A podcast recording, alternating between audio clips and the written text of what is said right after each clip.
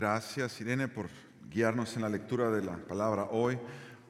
Una vez más, un saludo a todos mis hermanos, un saludo de buenas tardes a todos, un saludo también a los que están conectándose con nosotros y están acompañándonos desde donde sea que se conectan para ser parte de este servicio de adoración aquí en Iglesia del Pueblo.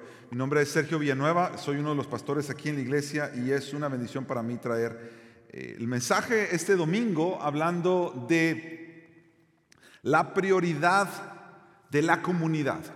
Eso es nuestro mensaje hoy. Si tú eres parte de Iglesia del Pueblo y, has estado acompañándonos en las últimas semanas, sabrás que estamos en una serie de mensajes que le hemos llamado Cultura Evangelio. ¿Y qué queremos decir con cultura evangelio? Precisamente que la cultura que queremos desarrollar y cultivar en medio nuestro como iglesia local, aquí en Iglesia del Pueblo y en Wheaton Bible Church, es que sea una cultura que fluye del Evangelio mismo, de la palabra de Dios. Es decir, que no son solamente unas ideas que un grupo se sentó en una mesa, en un salón y dijo, ¿qué queremos que la iglesia tenga? ¿Qué queremos, ¿Cómo queremos que la iglesia sea? ¿Qué cosas podemos hacer para entretenerlos?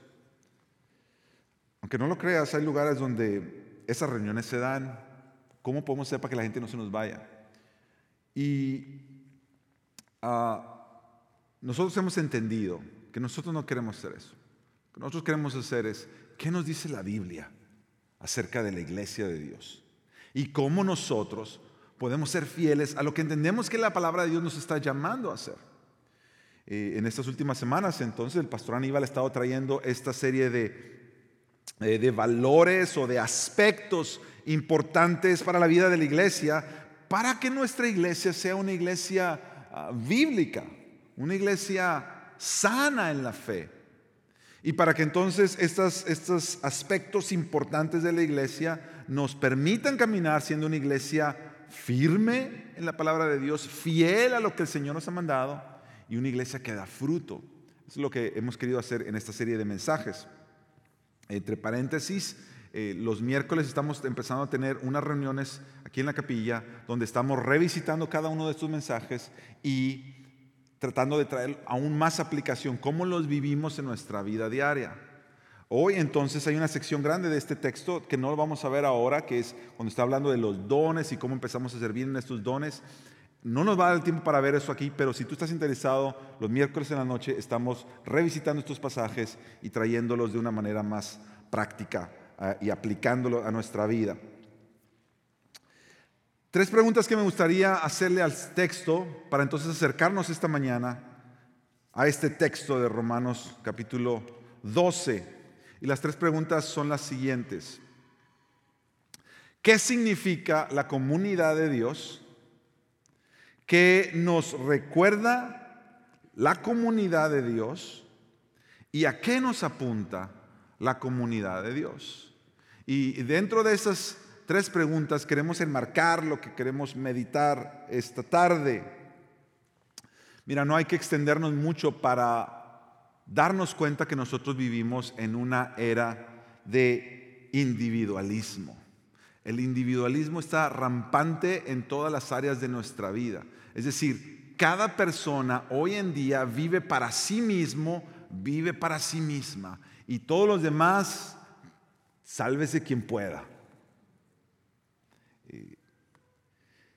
Y hoy en día el entendimiento de comunidad que existe en la cultura en general, la iglesia no es la única que habla de comunidad, la iglesia no es la única que busca tener comunidad, hay un sentido de comunidad que existe y es real en la cultura general, pero yo quisiera proponer que la razón por la cual la cultura general busca comunidad es por razones muy distintas, obviamente la palabra de Dios. Ellos no se dan cuenta, pero hoy usan la comunidad con distintos fines. Uno de ellos, hoy en día la cultura, la comunidad se usa solamente como un medio de activismo. Vamos a juntarnos todos y entre todos vamos a, demandar del gobierno tal cosa. Vamos a juntarnos todos y vamos a luchar por esta eh, eh, eh, labor social. No hay nada de malo en eso, no hay nada de malo de buscarse por buscar, juntarse para buscar el bien de los demás, pero la comunidad se vuelve entonces simplemente un medio para otros fines y muchos de esos fines, aunque algunos de ellos sean el activismo o, el mejoramiento de la sociedad, la mayoría siempre están marcados en medio del individualismo. La comunidad hoy en día se usa solamente como medio de entretenimiento. Vamos a juntarnos, vamos a celebrar tal deporte, vamos a ir detrás de nuestros equipos favoritos. Una vez más, nada malo en eso. Pero la comunidad se vuelve un pretexto para entonces nosotros celebrar. La comunidad hoy se usa solamente como medio de promoción. Entre más seguidores tenga en las plataformas sociales que donde yo me mueva, eso me da mejor estatus. Entonces ya no estoy buscando comunidad para tener más gente que la cual conozco, intercambiar ideas, etc. Ahora la comunidad es cuántos seguidores tengo. La comunidad hoy en día se usa solamente como un medio de expresión individualista. Es decir, si hay gente escuchándome, yo quiero que me escuchen a mí, porque yo tengo algo importantísimo de suma importancia, más importante que todo lo de los demás, que te tengo que decir. Entonces te das cuenta que la cultura general hoy en día, cuando se acerca a la comunidad, cuando habla de comunidad, no están entrando en una comunidad para ver cómo sirvo a los demás, pero más bien que saco de provecho para mí. ¿Cómo uso estas masas para mi provecho? Y mira, esto está lleno el mundo entero, sobre todo las grandes corporaciones, cómo usamos estas masas para nuestro propio provecho. En ese sentido, el entendimiento de comunidad cada vez más se ha desvalorado en los tiempos que vivimos. No solamente por el peligro del individualismo, como ya decíamos, pero por el usar y abusar de las masas, denigrando entonces el concepto de comunidad. Tristemente, mis hermanos, hoy estamos más conectados que antes, pero nos sentimos más solos que nunca. Estamos más conectados que antes. Nunca antes sonaban tantos celulares en medio de los servicios. Estamos más conectados que antes. Es broma, pero también tirando ahí un poquito de, póngale, póngale mute antes de que entre el servicio. Con cariño y amor y respeto a todos. y es la verdad. Tú tienes más amigos hoy que quizá los que tú y yo hemos tenido en nuestra vida, pero a veces nos sentimos más solos que antes. Entonces necesitamos una, una visión saludable de lo que es la comunidad. ¿Y dónde vamos a encontrar eso? En la palabra de Dios. La comunidad de Dios a la luz de la Biblia va en contra de este individualismo del que estoy hablando. La comunidad de Dios va a venir en contra de este individualismo porque la comunidad de Dios es un medio de gracia dado por Dios a su pueblo. La comunidad de Dios siempre va a ser contracultural.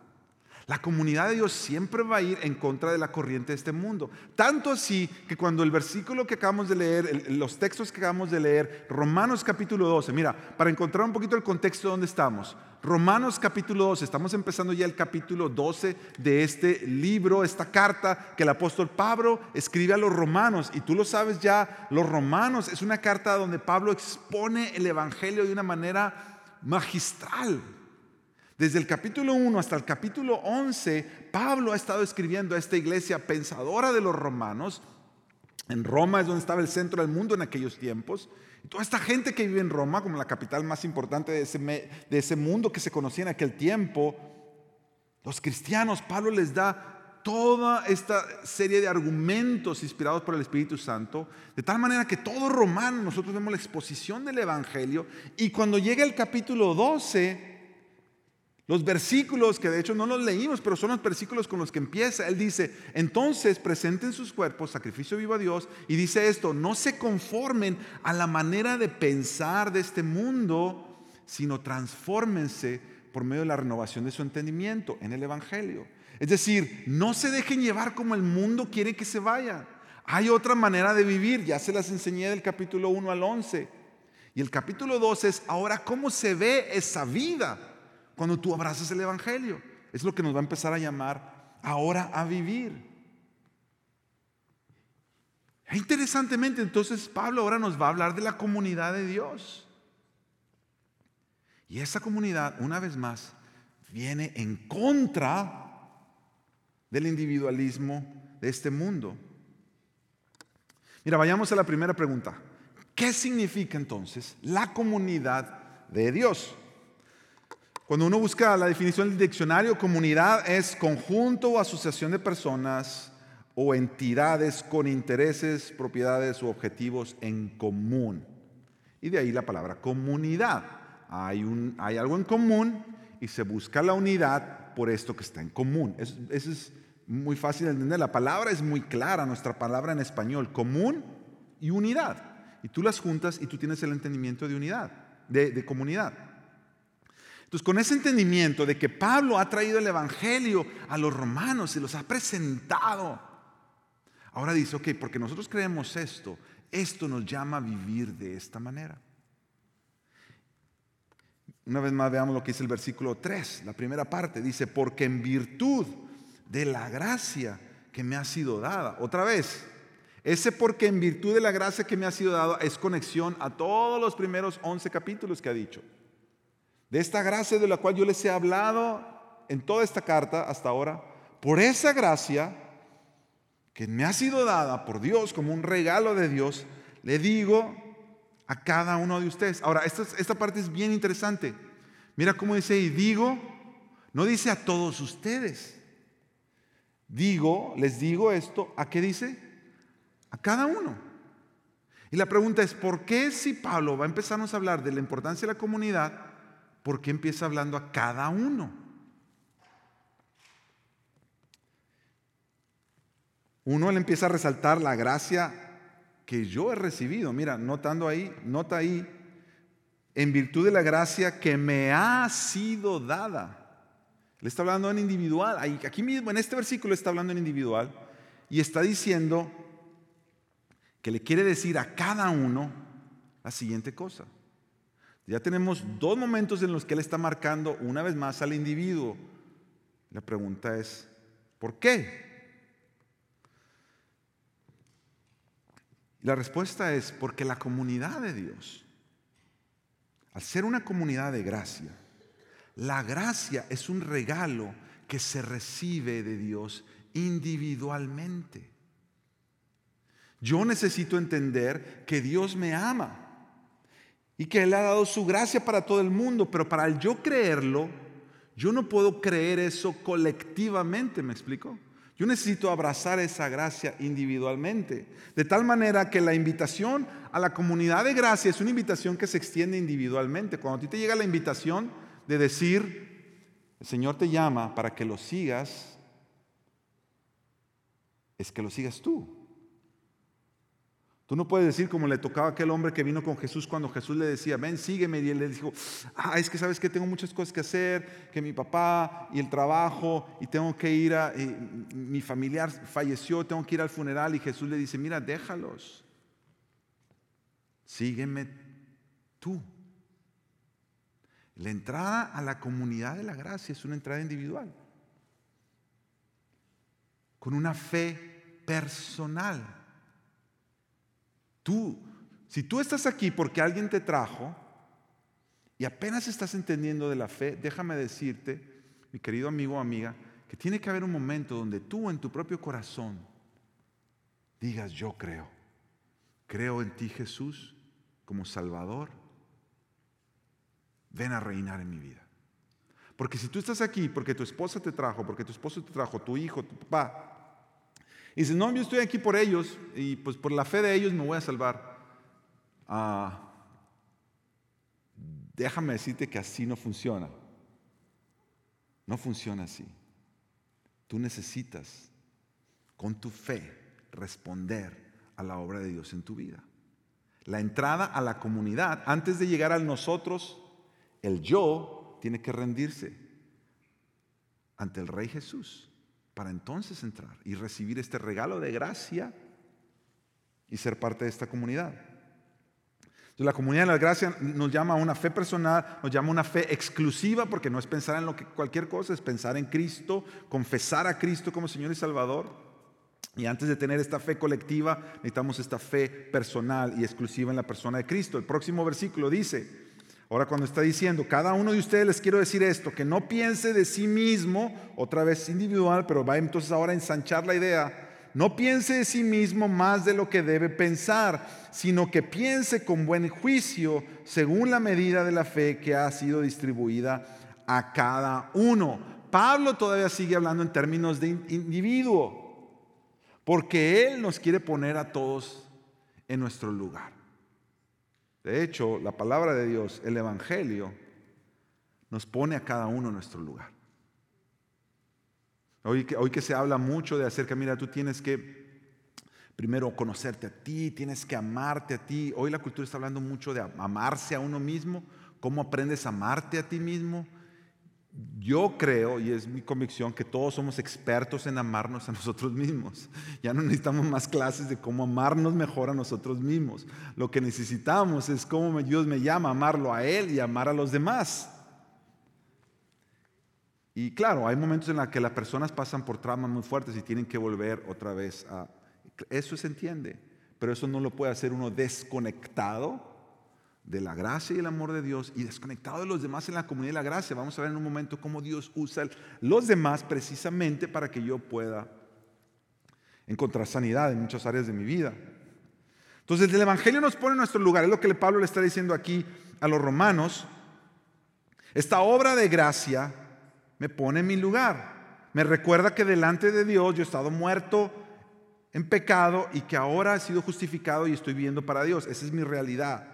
Eso es lo que la Biblia dice que soy para los que estamos en Cristo, su obra de gracia. Y me dice que delante de los demás todos tenemos el mismo valor, la misma dignidad, nuestra misma necesidad de Dios, aunque algunos tenemos dones distintos, pero por eso todos los traemos a la comunidad y nos servimos los unos a los otros. Eso es ponernos en nuestro lugar.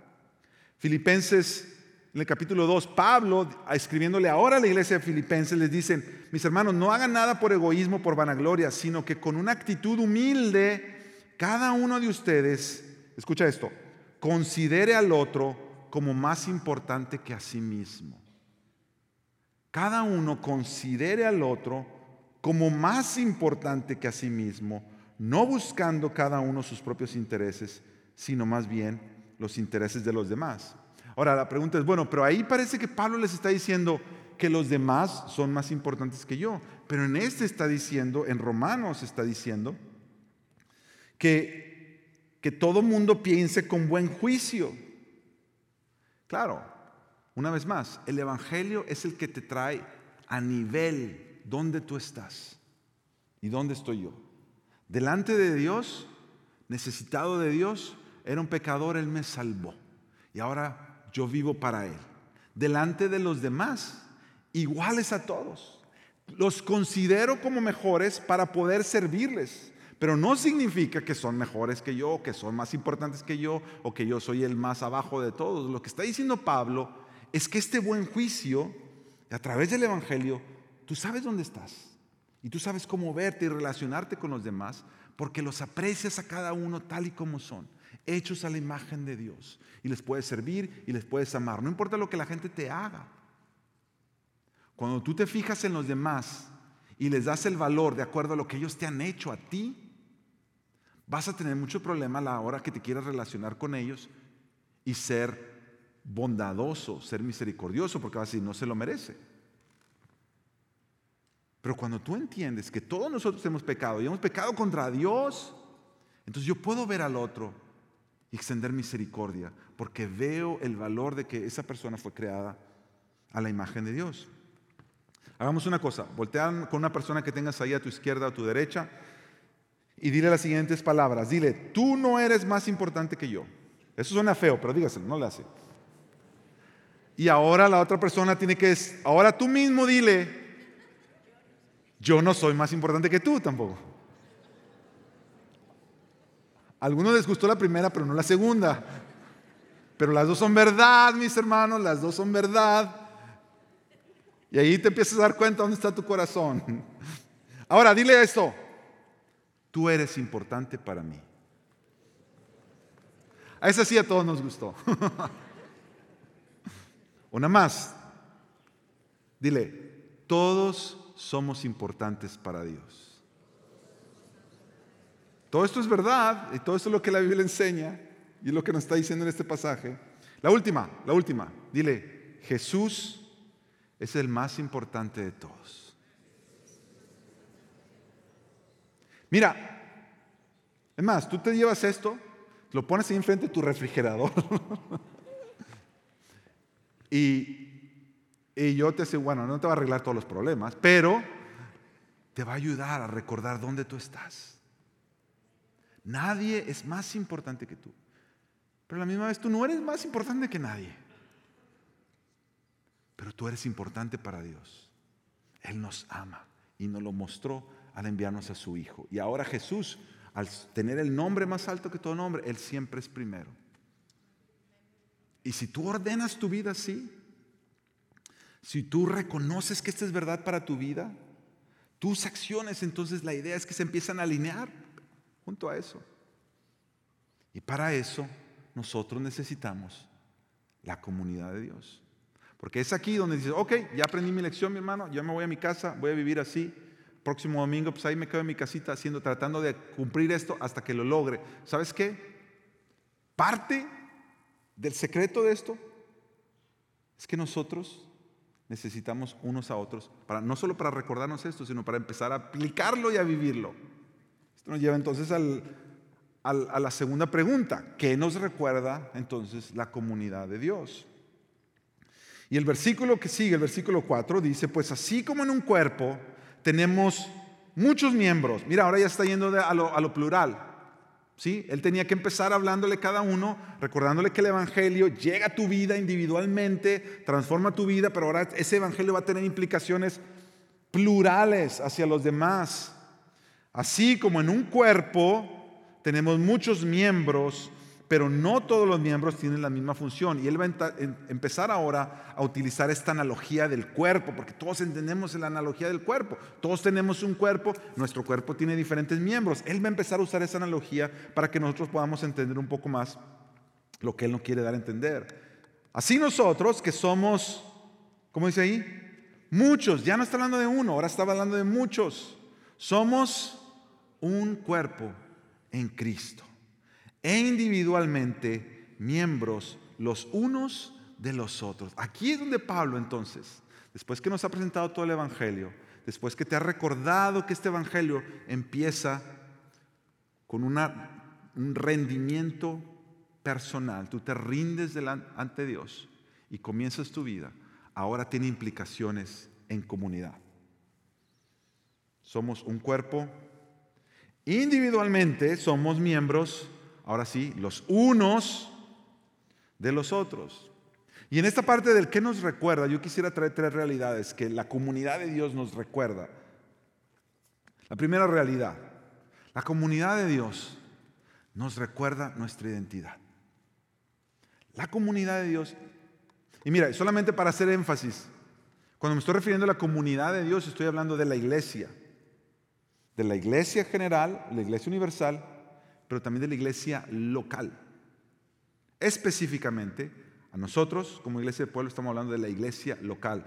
Cuando yo me refiero a la comunidad de Dios, estoy hablando que este es el lugar donde Dios te ha llamado, si esta es tu iglesia, o si tú has estado visitando la iglesia y considerando que esta sea tu iglesia.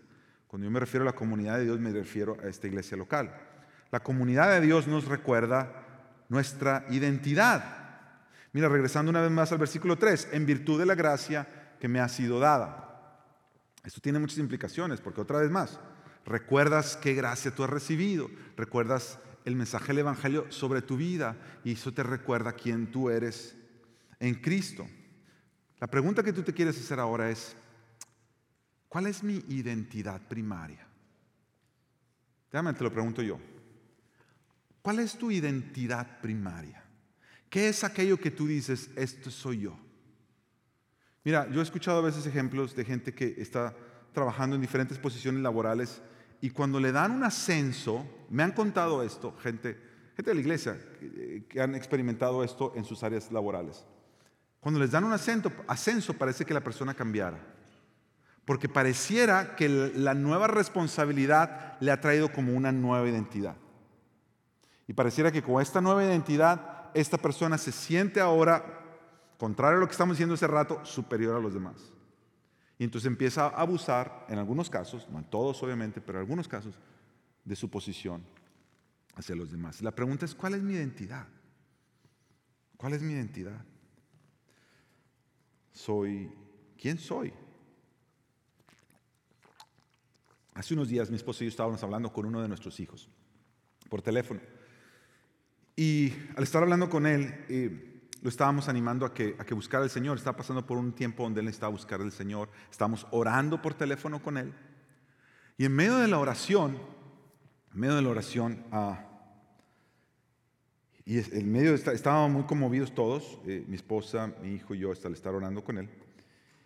En medio de la oración yo estoy orando por él y yo le digo, yo le digo, este tiempo, porque nosotros quisiéramos estar ahí con él, no podíamos estar con él presentes, estamos orando. Decimos, yo quisiera estar ahí como tu padre. Pero yo le dije esto, pero busca a tu Padre Celestial. Porque hay cosas que yo como tu Padre, por más que quisiera, no las puedo hacer. Pero tu Padre Celestial sí. Y este es un tiempo donde tu Padre Celestial te está llamando a Él. Y yo le dije esto, nunca lo había pensado, pero salió en la oración cuando estaba orando. Yo le digo, porque ahorita yo soy tu papá. Estoy muy orgulloso de ti, te amo mucho. Pero un día ya no lo voy a hacer. Un día solo vamos a ser hermanos. Y al decirle eso, es, es eso que, que orábamos juntos, se me quedó en mi corazón. Y lo empecé a meditar. Y dije, esa es una realidad que nosotros no mucho recordamos. Que si yo tengo a mi esposa, mi esposa es mi esposa ahorita y la amo con todo mi corazón. Pero un día mi esposa ya no va a ser mi esposa. Pero mi esposa va a ser mi hermana en Cristo. Porque de hecho ya es mi hermana en Cristo ahora mismo. Entonces piénsalo de esta manera. ¿Cuál es tu identidad? Si tú dices mi identidad es que soy jefe de tal trabajo, ¿sabes qué? Un día te corren de trabajo si te acaba la identidad. Mi identidad es que soy padre de mis hijos, soy madre de mis hijos. Un día el Señor te llama a ti, el Señor los llama a ellos y se acabó esa identidad. Soy esposo, soy esposa. Soy pastor, soy pastor, soy pastor, ¿qué hago? ¿Cuál es mi identidad? Sabes que si un día esa identidad se acaba, siempre hay una que queda vigente. Siempre hay una que queda vigente. Y esa identidad, nuestra identidad, es que somos hijos, hijos de Dios. Eso lo vas a hacer siempre. Eso lo vas a hacer siempre. Eso es tu identidad primaria. Eso es lo que te da valor. Eso es lo que Cristo vino a hacer. A que todos los que creyéramos en Él nos diera potestad de ser llamados hijos de Dios. Y muchas veces es la que a veces dejamos atrasito. A veces tratamos a nuestra esposa, a nuestro esposo como si fuera, nuestros hijos como si fueran, y se nos olvida que son hijos de Dios. A veces tratamos a compañeros en el trabajo como si fueran, y se nos olvida que somos hijos de Dios. Antes que yo ser padre, antes que ser esposo, antes que ser pastor, soy hijo de Dios. Por eso, mira, por eso aquí en la iglesia, yo le digo a la gente, cuando conozco a alguien, digo, mira, no me tienes que llamar pastor, Sergio. Puedes llamarme Sergio. No me tienes que hablar de usted, puedes hablarme de tú, de verdad. Y, lo digo no solamente por mí, los demás pastores igual, yo sé que son igual. Yo sé que hay algunos no pueden porque se sienten como que es falta de respeto. Está bien, no, no está mal. Pero el punto es, yo no quiero decir, es que todos me tienen que llamar aquí el pastor. ¿Sabes por qué? Porque si tú me llamas Sergio, ¿Me recuerdas que al final tú y yo somos hermanos? Somos hermanos. Tenemos el mismo Padre. Al final todos somos ovejas, ovejas de nuestro buen pastor. Y eso nos recuerda quiénes somos, dónde estamos. Y es lo que está Pablo diciéndole a la iglesia. al ser miembros los unos de los otros. La comunidad de Dios nos recuerda nuestra identidad. ¿Cómo nos llamamos unos a otros? Hermanos. Mis hijos a veces me, hacen broma porque me dicen, ah, tú la tienes fácil porque cuando se te olvida el nombre de alguien, nomás le dices, hermano, hermana. Apréndete los nombres, entonces trato de aprenderme los nombres de todos. Pero es la verdad. Esta, esta comunidad, mira, piénsalo de esta manera. Piénsalo de esta manera. Hipotéticamente, ¿verdad? No quiero que esto suceda nunca en la vida, pero hipotéticamente, imagínate que un día cayera de ahora como está toda la, moda, eh, no la moda, pero eh, tenemos el peligro constante de la Tercera Guerra Mundial. No quiero, no quiero tomarlo a la ligera, pero hipotéticamente, imagínate que cae una bomba aquí y todos nos morimos a la misma vez. ¿Sabes qué pasa? Los que, los que son de Cristo, seguimos el culto allá arriba, o sea, ya seguimos porque no termina nada, o sea, no cambia nada. Si tú eres mi hermano y tú eres mi hermana, eso, eso sigue. Todo lo demás se quedó abajo. Tu trabajo, las relaciones, todo y todo se vuelve ahora una familia en Cristo. Esa es la importancia de la comunidad de, de Dios.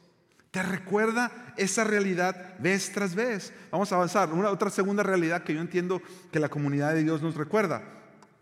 Nuestra pertenencia te recuerda a dónde tú perteneces. Mira lo que dice el versículo 5.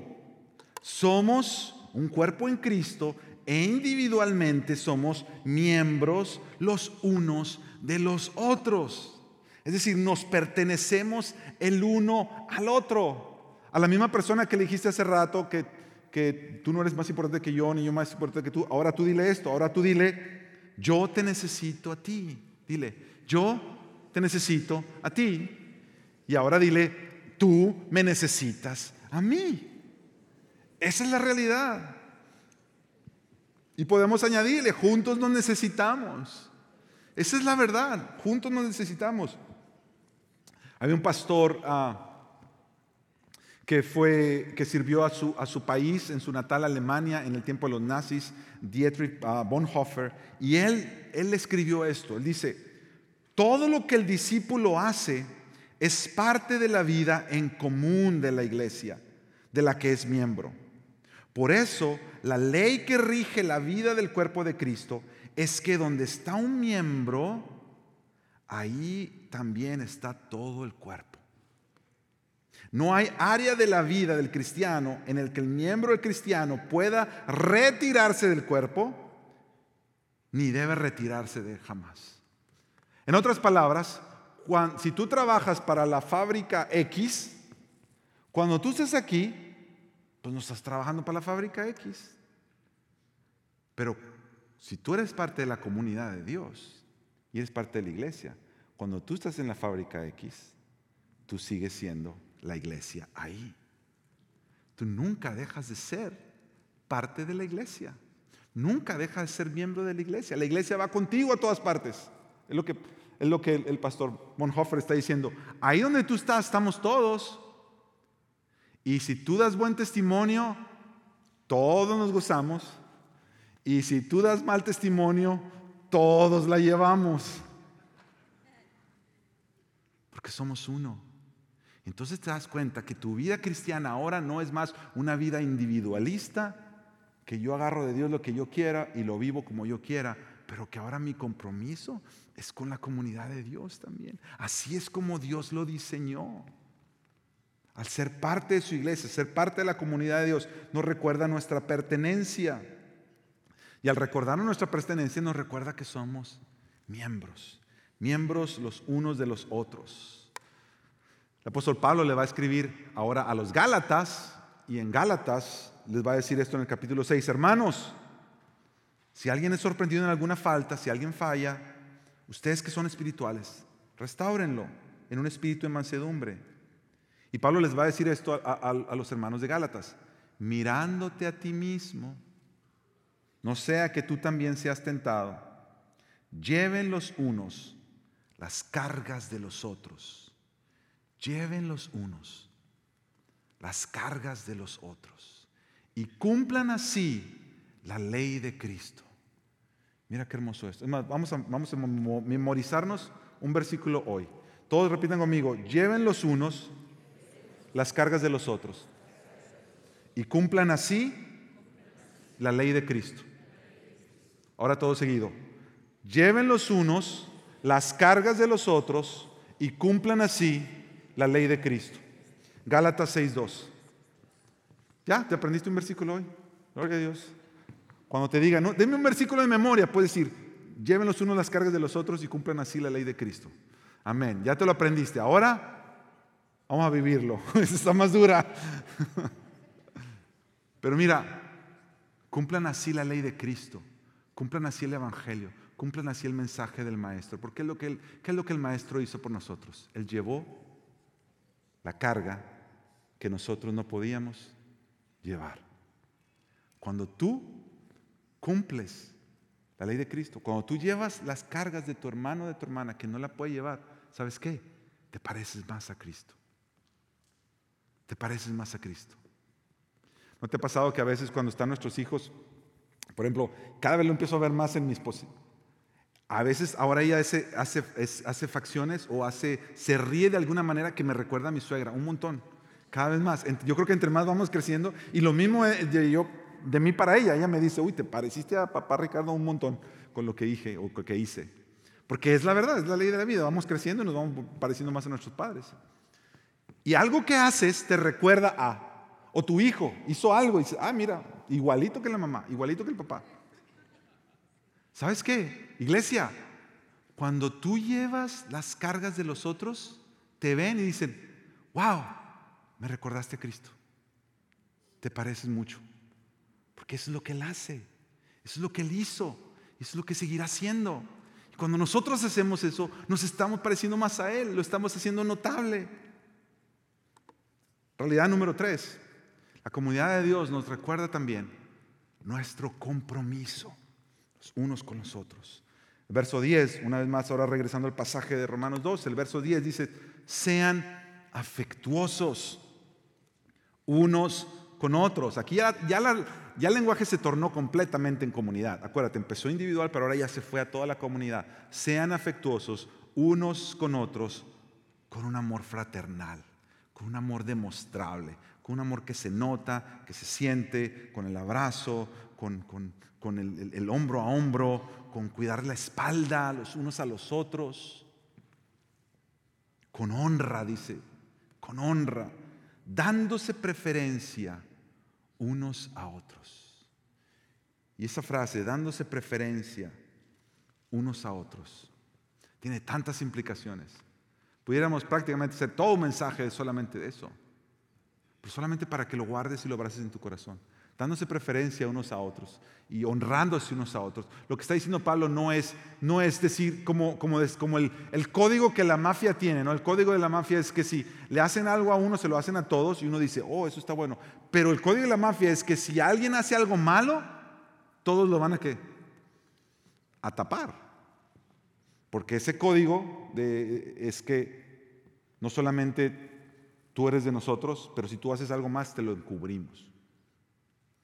Y la comunidad de Dios, estamos juntos en lo que hacemos, pero nuestra honra a ti, al preferirte a ti, no te va a dar permiso de que hagas lo que quieras. Al contrario, parte de esto, parte de nuestro compromiso es buscar nuestro bienestar mayor. Y nuestro bienestar mayor, bíblicamente, es la santidad. Entonces nosotros estamos llamados, nuestro compromiso es animarnos los unos a los otros. Y como dice Pablo con los Gálatas, mira, si alguien se tropieza, no, le van a caer encima, lo van a restaurar. Van a llevarse las cargas unos a otros, pero van a animarse mutuamente a las buenas obras, dice también otra parte de la escritura.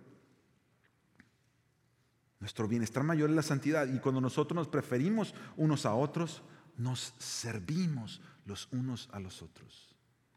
Ahora, por eso por eso ya caemos en cuenta cuando Pablo está diciendo, mirando a los demás como si fueran superiores. Porque no es que nadie es más importante que tú, todos somos delante de Dios iguales, pero hay momentos donde yo te quiero tratar como si lo fueras, porque quiero servirte. Porque eso le hace bien a mi alma. Servirte le hace bien a mi alma. Cuando lo vemos de esta manera, y, regresando como comenzamos, que vivimos en una sociedad completamente individualista, ¿sabes cuál es una amenaza peligrosísima a nuestro ego? La comunidad de Dios. La comunidad de Dios es una amenaza a mi ego. Me saca de mí mismo. Me hace darme cuenta que no todo se trata de mí. Por eso Dios quiere que vivas en comunidad. El pastor que ya está en la presencia del Señor, Eugene Peterson, ah, perdón, no lo tengo aquí, pensé que lo tenía, pero no lo tengo, se los leo. La forma práctica en la que evitamos la apariencia de un individualismo vulgar es a través del sectarismo. Él va a hablar entonces que ahora las sectas son lugares donde uno le da rienda suelta al ego. Lo dice de esta manera. Una secta es una fachada para nuestro narcisismo. Nos reunimos con otras personas en el nombre de Jesús, entre comillas pero les ponemos condiciones de acuerdo a nuestros propios gustos y predisposiciones. Esto es solo una cubierta para nuestro individualismo. Es decir, reducimos la comunidad a condiciones afines donde el sistema que gobierna es el imperio del ego.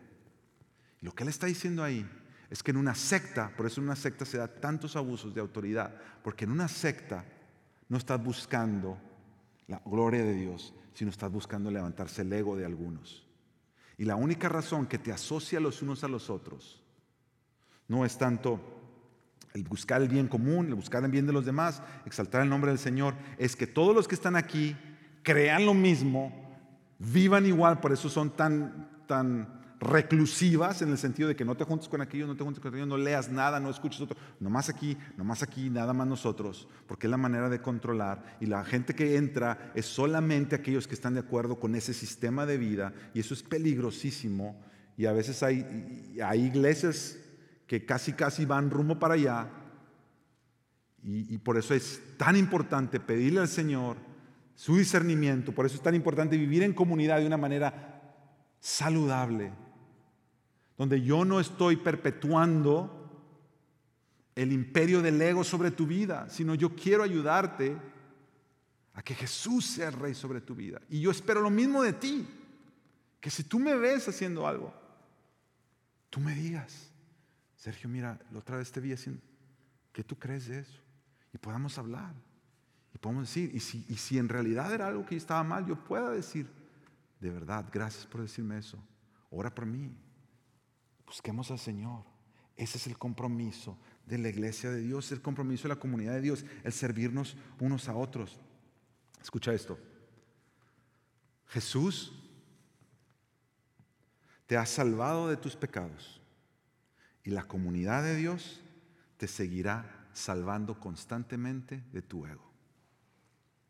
Jesús me ha salvado de mis pecados, pero yo necesito la comunidad de Dios porque es un medio de gracia que Jesús usa para seguirme salvando de mi ego, sacándome de mí mismo. Por eso es tan importante que tú y yo vivamos metidos en la comunidad de Dios. Terminamos con esto, el último. ¿A qué nos apunta la comunidad de Dios? El versículo 12, 9 en Romanos dice que el amor sea, el amor sea sin hipocresías y aborreciendo lo malo, nos apliquemos a lo bueno. Ese es el compromiso. El compromiso de Jesús fue lo que Él vino a hacer, lo modeló en el Evangelio, Romanos del 1 al 11, Pablo ya habló de todo eso. Ahora, cuando nosotros vivimos en comunidad, nos comprometemos a eso mismo.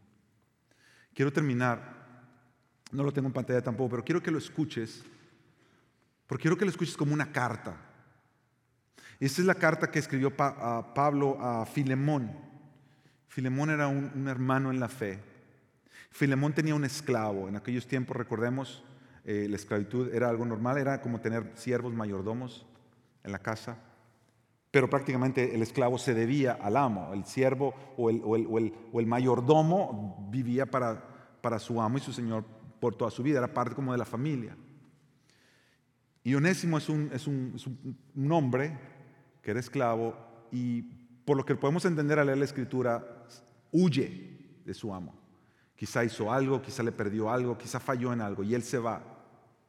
Pablo cuando escribe esta carta estaba en arresto y de pronto conoce a Onésimo, donde lo traen. Y Onésimo conoce al Señor a través de la vida de Pablo. Y es solamente un capítulo, tú lo puedes leer después esta tarde. Lee, la carta de, de Pablo a Filemón y es hermosa por lo que dice. Te voy a leer siete versículos. Lo estoy leyendo en la nueva versión internacional porque precisamente quería que el lenguaje fuera como de alguien que está escribiéndole una carta a alguien más. Escucha esto.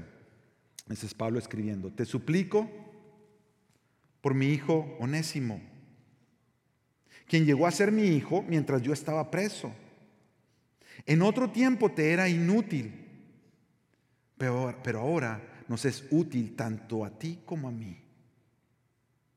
Te lo envío de vuelta. Y con él va mi propio corazón. Yo hubiera querido retenerlo para que me sirviera en tu lugar mientras estoy preso por causa del Evangelio. Sin embargo, no he querido hacer nada sin tu consentimiento para que tu favor no sea por obligación, sino espontáneo.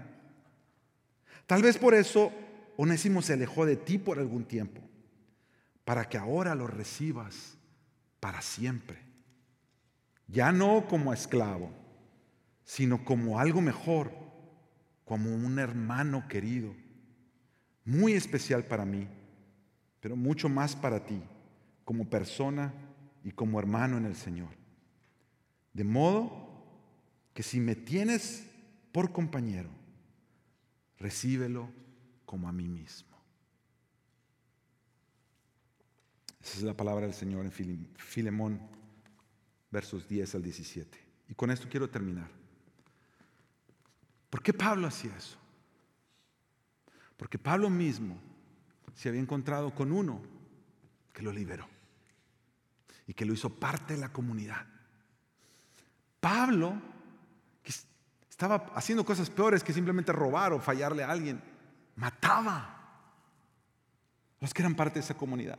Y un día Jesús se le aparece y le extiende su gracia y lo perdona y lo hace miembro de la comunidad. A tal punto que algunos tenían miedo y no sabían si cuestionar lo que Pablo había hecho era verdad o no. Pablo ha sido tan transformado por ese amor, por esa gracia sobrenatural, que ahora cuando está preso por causa del mismo evangelio, recibe onésimo, se lo manda de vuelta a Filemón y le dice, te lo mando Recíbelo, pero ya no como un esclavo, sino como hermano. Jesús vino a este mundo a buscarnos a nosotros, pródigos, lejos de casa del Padre. Y Él dio su vida, pagó el costo que requería para nosotros regresar a casa. Cuando llega Gloria, el escritor de Hebreos nos dice que cuando estaba al llegar ahí dice, proclamaré tu nombre en medio de la congregación.